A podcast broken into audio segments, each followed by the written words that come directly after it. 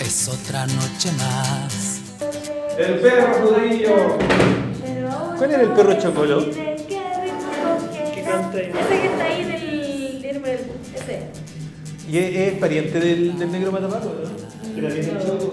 También es choco, también es eh, mestizo.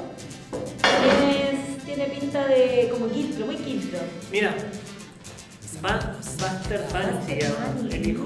Buster Bunny. Ah, sí, existe el hijo de, de Bugs Bunny. Pero esos son otros personajes. po. Sí, eso es lo hijo. Pero Sí, ¿tienen ¿no tienen el mod o el del conejo? Mari, ¿te podéis poner más acá? Ahí como... Ya. Acá probemos... ¿Viste? Mira, ese se llama. Probemos audio. Lucky Los audio. se escucha con eco, sí, pero... No, ese hijo. No lo voy a sacar igual. Sí, po, estos sí, pero los otros no. Ah, no. Estos son los hijos, por ejemplo, ese es el hijo del Tasmania. Sí. Se llama Dizzy Teddy. Sí. Ya, empecemos.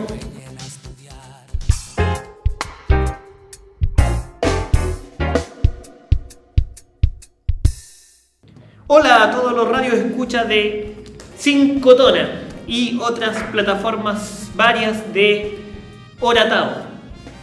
En esta oportunidad con mi compañero Philip. ¿Cómo has estado, Philip? Oh, súper bien. Estoy playa porque eh, no tengo clase prácticamente, Panchito. Estoy tranquilito ahí, eh, trabajando en paz. ¿Y por qué no tienes clase o no trabajas? Lo que pasa es que le hago solo los cuartos. Entonces, los cuartos eh, han estado solamente con taller PDT. Entonces, hago una clase una vez a la semana. La próxima semana también, lo mismo, una vez, o sea, perdón, una vez a la semana, una vez al día. Una vez al día, una pura clase, pero nada más. Y estoy revisando los casos pendientes, no tengo que armar clases nuevas. Así que estoy muy tranquilo, Panchito. ¿Y usted cómo está? ¿Cómo está ahora pega aquí? Bien, ha estado intensa, a diferencia de la tuya. Eh, en- bueno, a mí me tocan los, los pequeños de la enseñanza media, séptimo y octavo, pero ha sido intenso. Bueno, pero más allá de trabajo, hoy día tenemos dos grandes, un invitado, una invitada, y todos somos invitades. Ah, ya. Eh, Podríamos hablar de lenguaje inclusivo también un día. sí, sería, sería bueno. Ahí vamos a en pauta, en pauta. Sí. Pero estos invitados se relacionan directamente a un tema particular. Y hemos seleccionado con pinzas para desarrollar este programa. Puesto que vamos a hablar del tema del famoso perro negro matapacos. Vamos a hablar de perros, sí. Vamos a hablar de perros en específico de ese, de ese can ejemplar. Leí un, un ensayo tuyo el otro día que apareció en, Radio M, en el diario digital de Maipú. Muy interesante, Panchito. Algo de eso yo creo que vamos a hablar también en esta ocasión, ¿o ¿no? Sí, de hecho, uno de los invitados me dice que yo solamente escri- escribo historietas. Entonces, esta historieta eh, va a ser criticada y va a ser desarrollada por el profesor Matías Chávez. Viejito rico, Esa- Entonces va a ser una conversación de perro. Sí. De perro. De perro, literal. Pero ojalá que no salga de perro. No, va a ser interesante, yo creo. Oye, gracias por invitarme en esta jornada y espero estar a la altura. Aunque siempre lo estoy, pero pretendo seguir. Como se tira flores. Sí, me tiré flores. Oye, recordando un poco lo que decía el Philip, eh, yo no trabajaba en todo el año.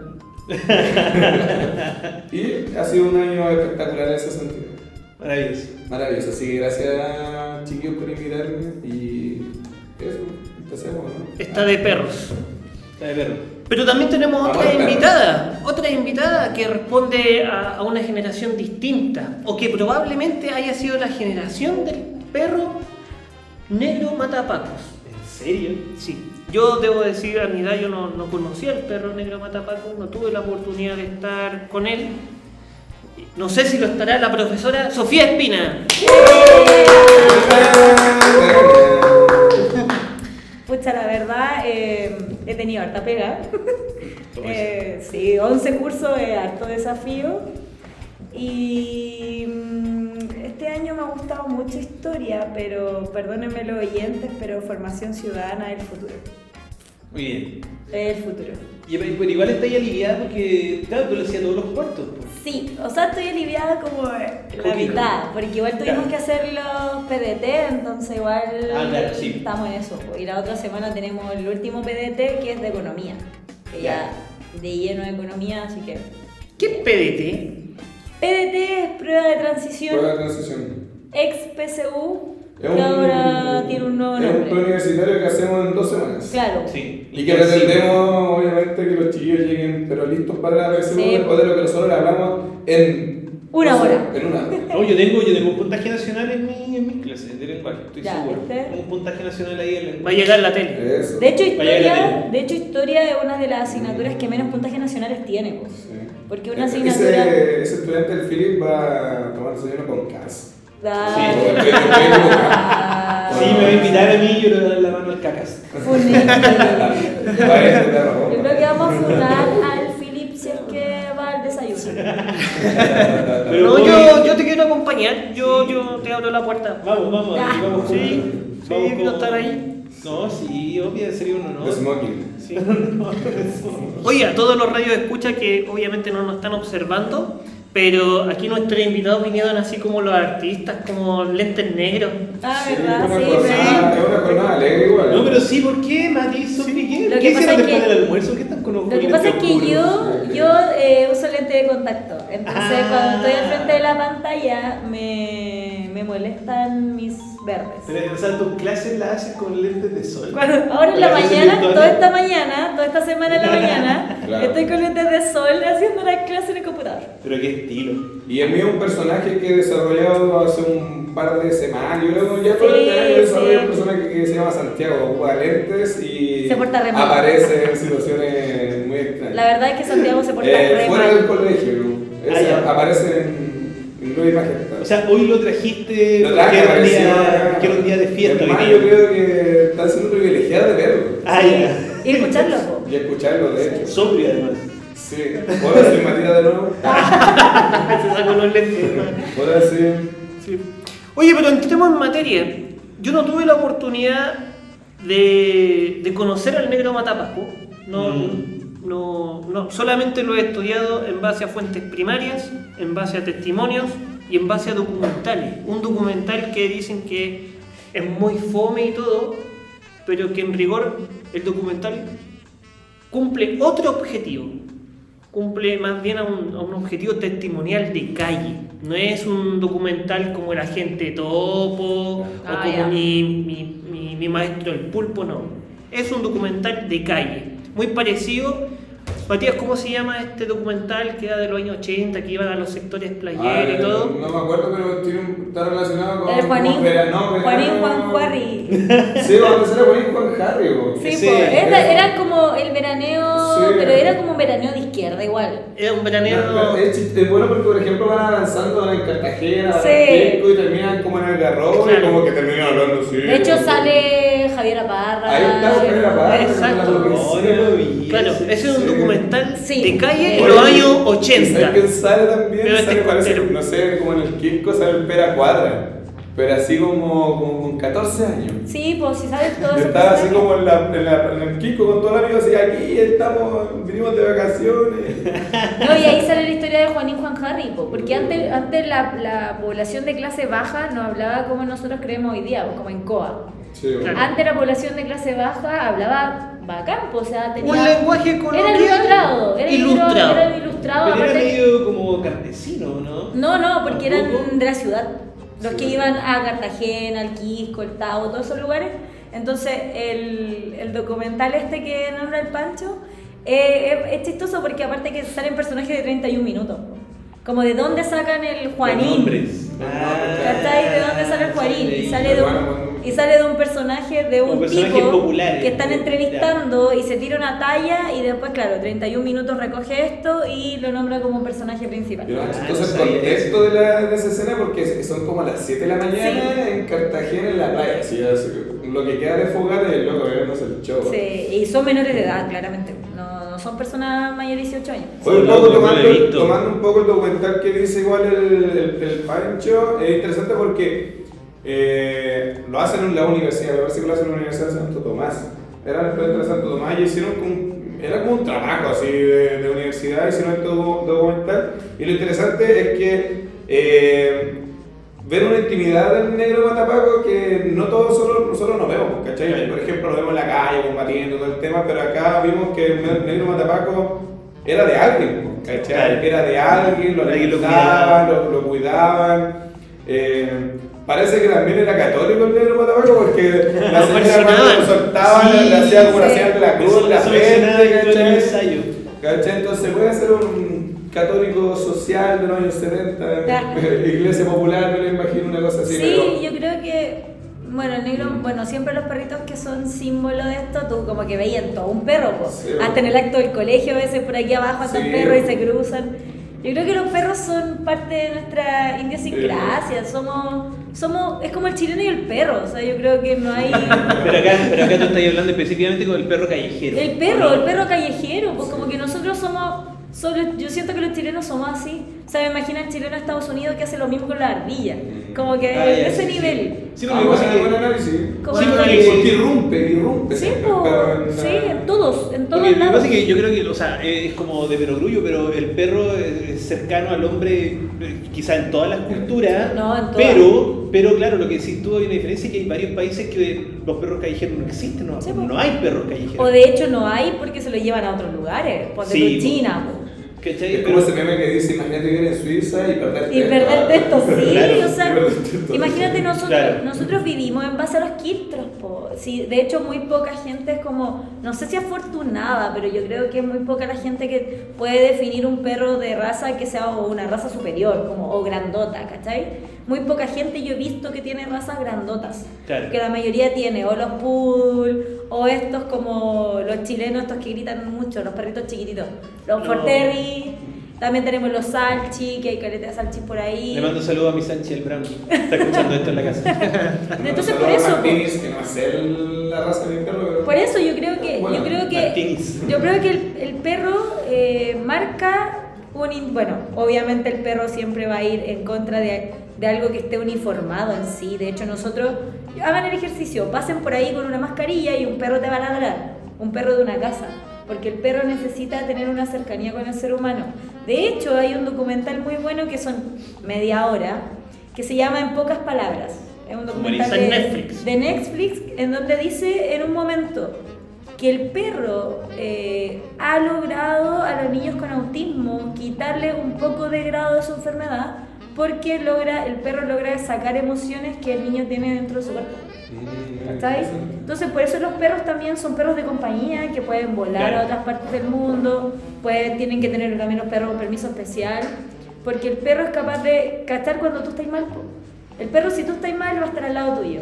Si tú estás bien va a estar al lado tuyo, porque el perro tiene un nivel sensorial mucho más impactante, impactante que el del ser humano. Entonces, Oye, pero en eh, ese sentido, porque eh, ya, tú dijiste algo antes de hablar como de la vinculación sentimental o emocional, hablaste como de la resistencia a los uniformes, ¿no? como, como Sí, comparación no parece. sí. Ya, ¿y, eso qué onda? ¿Por qué será? No sé, de hecho tú veis las marchas, la huelga, en todo lo que tenga que ver, yo creo que tiene que ver como la colectividad.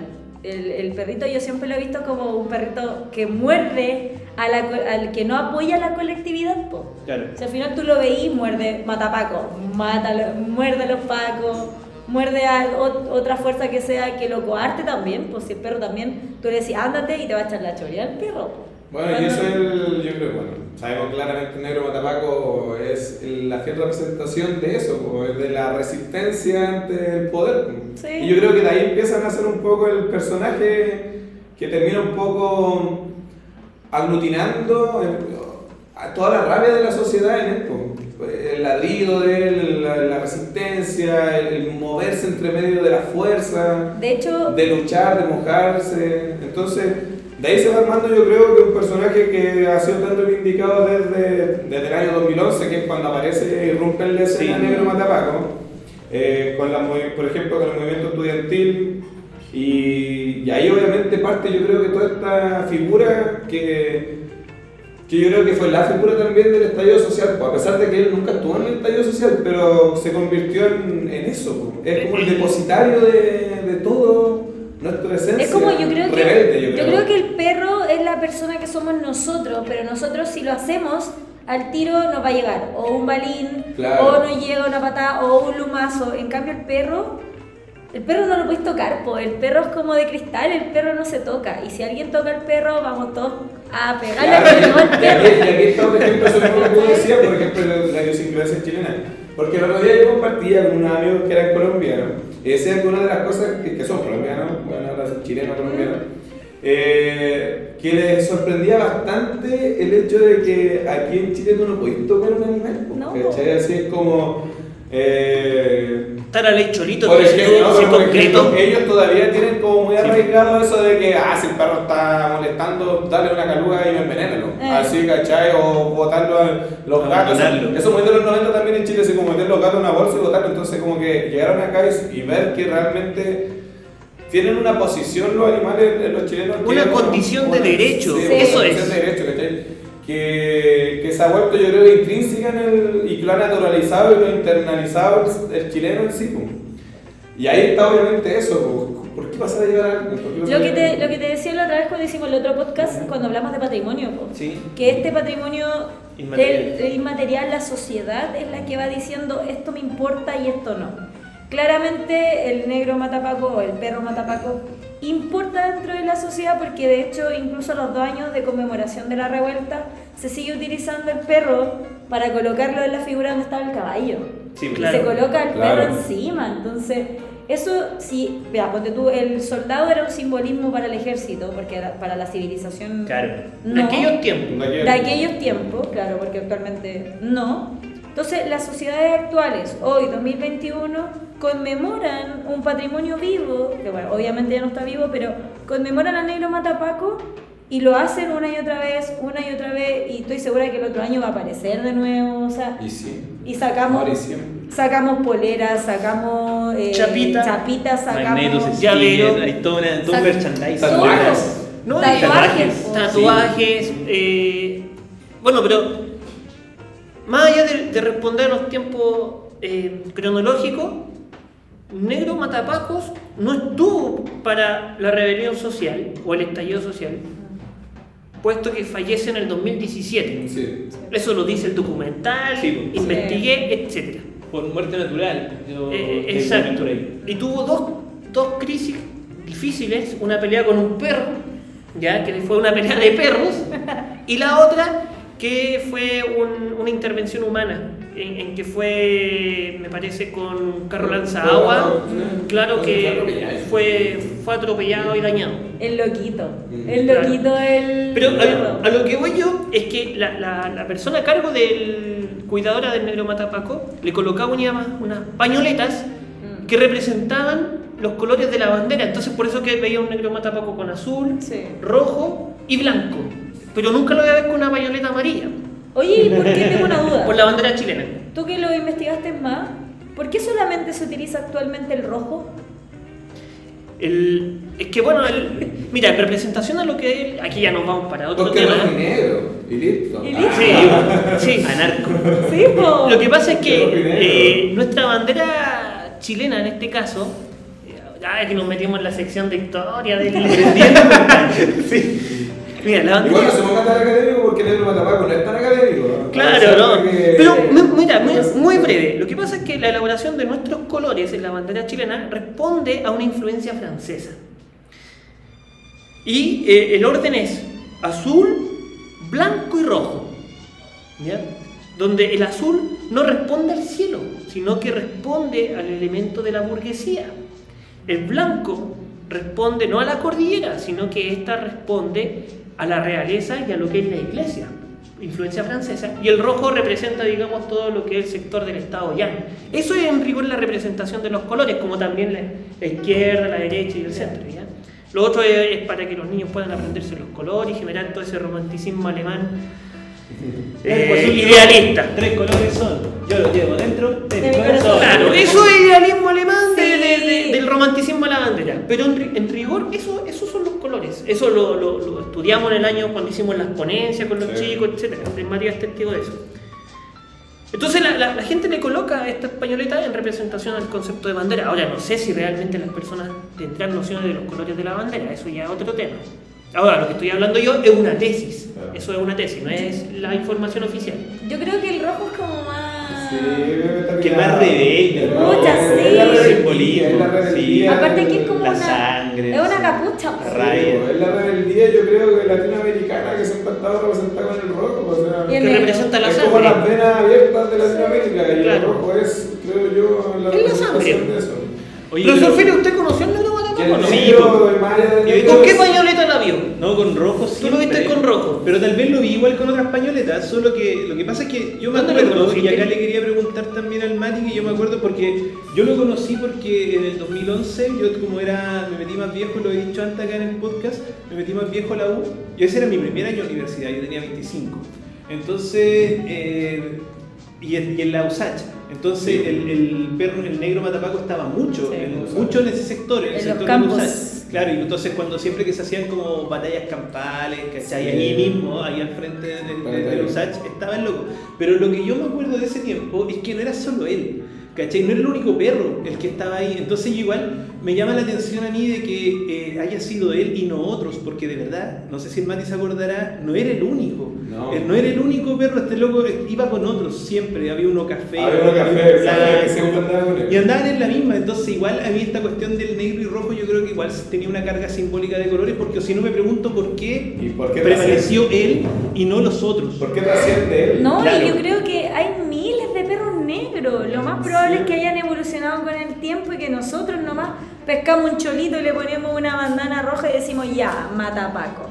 Porque al final es un simbolismo Sí, incluso de, de lo que somos nosotros, mestizo, Sí. quiltro. Sí, lo que eso sí, quería tú. ir delante, claramente que ya Eh, teníamos el sí. rojo, yo decía el rojo de Latinoamérica, la, la sangre derramada y esto lo estoy inventando yo y el negro representa La esencia sí. quiltra mestiza de Latinoamérica. El bajo ¿cachai? pueblo. Sí. El bajo pueblo, no sé si bajo pueblo, pero el, el mestizo, el- yo creo que el mestizo así, el mestizo, sí, pongámosle mejor el bajo pueblo porque realmente... Somos de la clase baja. Hasta yo creo que la nobleza chilena es, me- es- es mestiza, pero Claro. es blanca. porque Sí. Y eso es así. Y eso, bueno, yo, me, eh, y otra cosa que quería decir, por ejemplo, con el tema del academicismo, si bien el negro Matapaco vivió en, los campus, pues, ¿cachai? Vivió en el patio del colegio, pero no estaba en la sala. Él era del patio del colegio, ¿cachai? Y ahí lo terciaba y yo lo vi miles de veces en la, en la ARSI. Que Muchas, muchas veces cuando salía, más por ejemplo cuando eh, los años que el ARSI ya entraba como en crisis y era constantemente lucha afuera en la calle Libertad y ahí estaba el negro Matapaco y después en la tarde eh, había algo en la USAC y para allá a, a mirar, obviamente no iba a tirar piedra, a mirar qué es lo que estaba sucediendo y allá estaba el negro Matapaco, ¿cachai?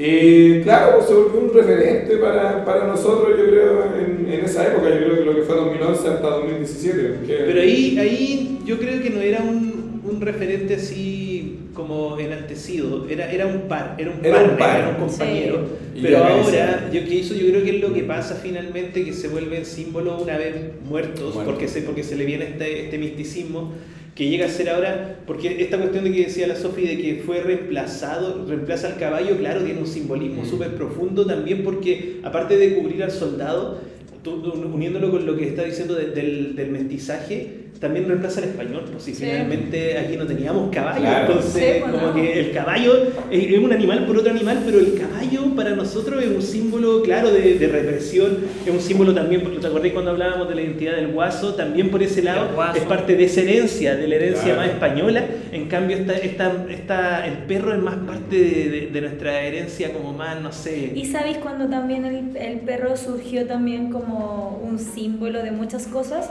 Fue cuando Cholito, cuando Cholito le sacaron la Ah, cresta también. y era un perro negrito, le sacaron la cresta, lo mataron a golpes, ¿cachai? Claro.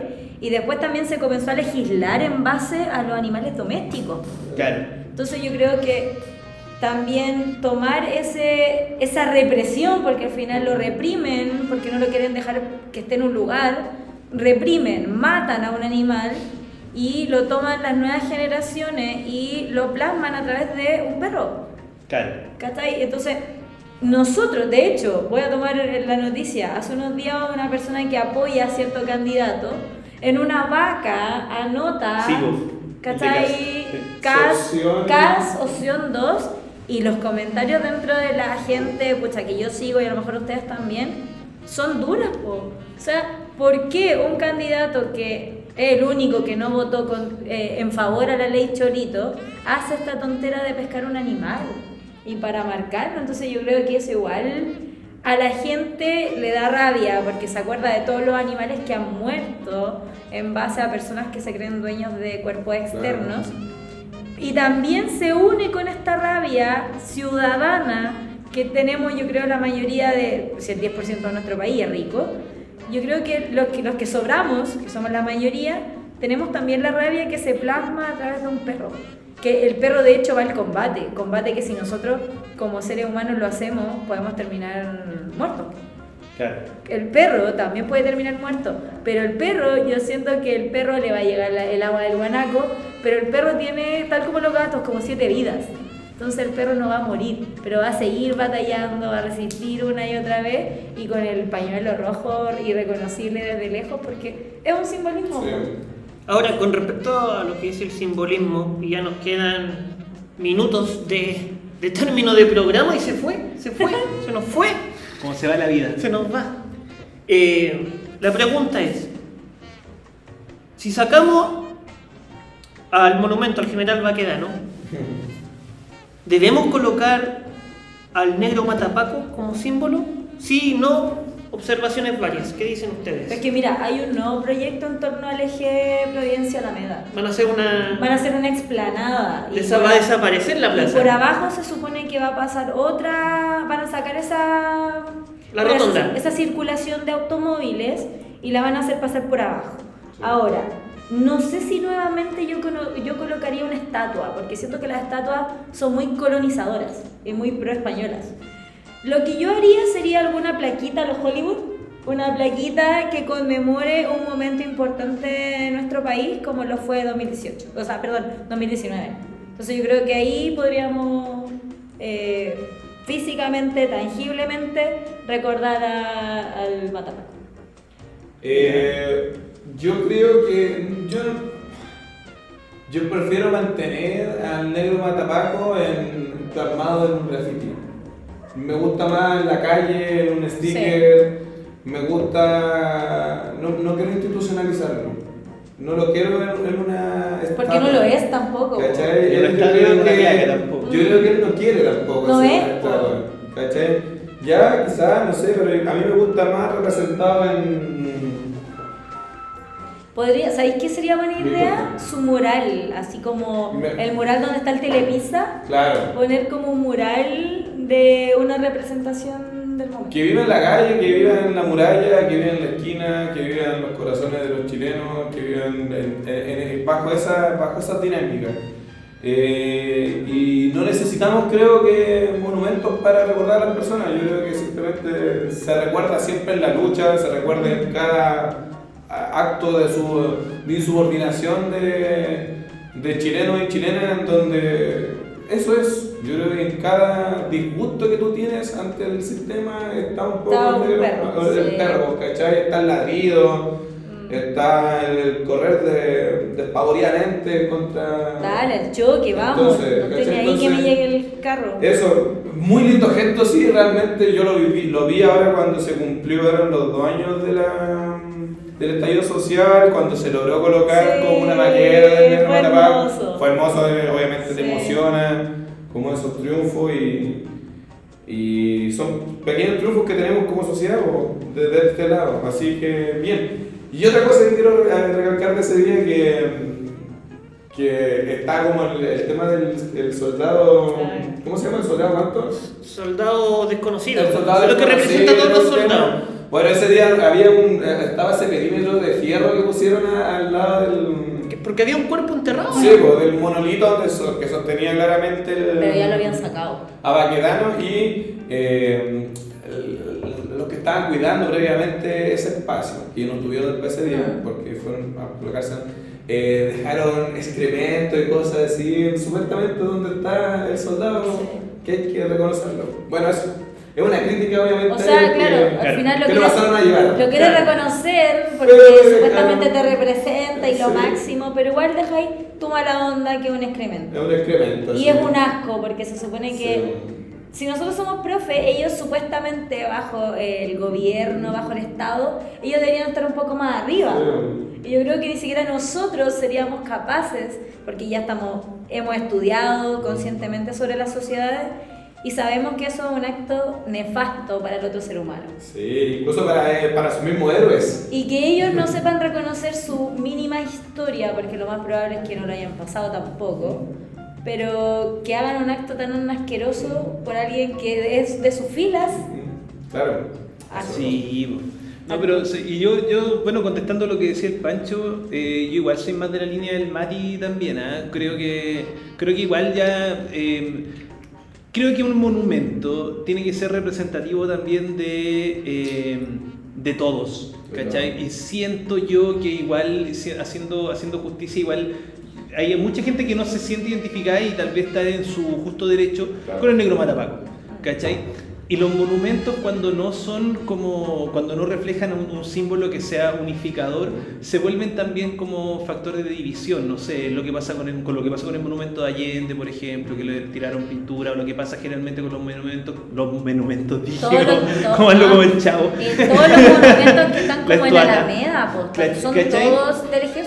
Entonces, claro, entonces igual eso llama también por un lado como a, la- a, a- destruirlos porque en verdad son iconos del pasado. Entonces la, cuestión es, hay que reemplazar iconos del pasado como por iconos del presente, así como y, seguir la lógica iconoclasta. Y yo diría que no, ¿por qué? Porque para mí el negro matapaco es como un reflejo más de esta tensión de, lo, de, de- de la categoría estética de lo apolíneo y lo dionisiaco, del caos y el orden, de la civilización y la barbarie.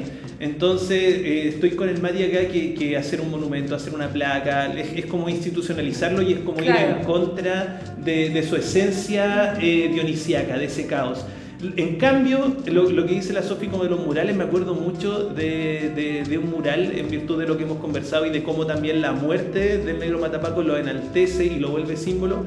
Hay un mural muy, muy bonito que se ha pintado en varias ocasiones que es como con, eh, el negro Matapaco rodeado de dos ángeles. Ah, sí, en el GAM. Casi Sí, en siempre GAM. están en el GAM. Sí, en el GAM. Entonces, ese en particular yo creo que, que es como la forma, creo yo, de, de rendirle homenaje, eh, pienso yo, de, de volverlo, de mezclarlo con la cultura popular, ¿cachai? De mezclarlo con, otro, con otras creencias, porque pasa a ser parte de como el imaginario colectivo de manera eh, más eh, apropiada, creo yo.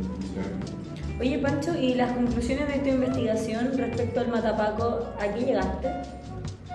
Llegué a una conclusión de que los colectivismos eh, necesitan símbolos para que respondan, digamos, a esa a ese epísteme que muchas veces no- no es racionalizada, sino que se va generando por, por las sensaciones, por la experiencia y otros. Ya esa es una primera conclusión. Una segunda conclusión es que eh, es lo que nosotros hemos hablado, que el Matapaco responde a, a las situaciones del bajo pueblo, ¿ya? Y del eh, deja de lado, digamos, en este caso lo que es el caballo, porque el caballo eh, es el terrateniente. Sí, bueno. O sea, tener un caballo, Lucas. El general. claro. O sea, no veis caballos callejeros por ahí. No. No, no. claro. El caballo callejero que ves es un caballo maltratado. Maltratado, sí. Y la tercera conclusión que me, que me generó dentro de esa investigación es que los estudiantes eh, generan un misticismo, como si hubiese sido un estudiante reencarnado Sí. y que Sí. vuelve a la vida cuando se generan situaciones de tensión. Mm. Porque, eh, según lo que decían los estudiantes, no estamos en contra del ser humano que viste detrás del uniforme, sino que es el sistema. Eh, la institución. Yo no sé si estudiantes de segundo medio han estudiado a José Martín, al líder cubano, porque eso es Martín. No es el ser humano, es el sistema. Entonces, al menos hasta tres grandes conclusiones logré obtener. Pero como dice el Mati Chávez, es historieta finalmente. Sirve para hablarlo todos los días. Sí. Bueno, Radio Escucha, nosotros ya nos estamos yendo. Agradecemos la invitación de, de Chago, de Santiago, este personaje Gracias, que se presentó con sus lentes. Sí. Pero que detrás de fondo el Mati Chávez. A la profesora Sofía Espina. Gracias, Sofi. su personaje. Sí, hoy día ando colorida, Sí. sí. Y a mi perro, Ah, profe Philly que cada vez se parece más al brownie. ¿Por qué la dice ¿Se parece? Es igual. Oye, sí. Está creciendo la oreja. Dicen que los perritos se parecen a sus dueños. Sí, sí, sí, en algo nos parecemos. Sí. Sí, y los amos a sus gatos. Eh, profe Philly, ¿con qué nos vamos? En honor a los perritos nos vamos con este clásico de Patricio Rey y sus redonditos de ricota, Mi perro dinamita. Mi perro dinamita. Nos vemos. Éxito Radio Escuchas de 5 Tonas. Chao, chao. Chao, chao. Está, lo hicimos, lo logramos. Adiósito.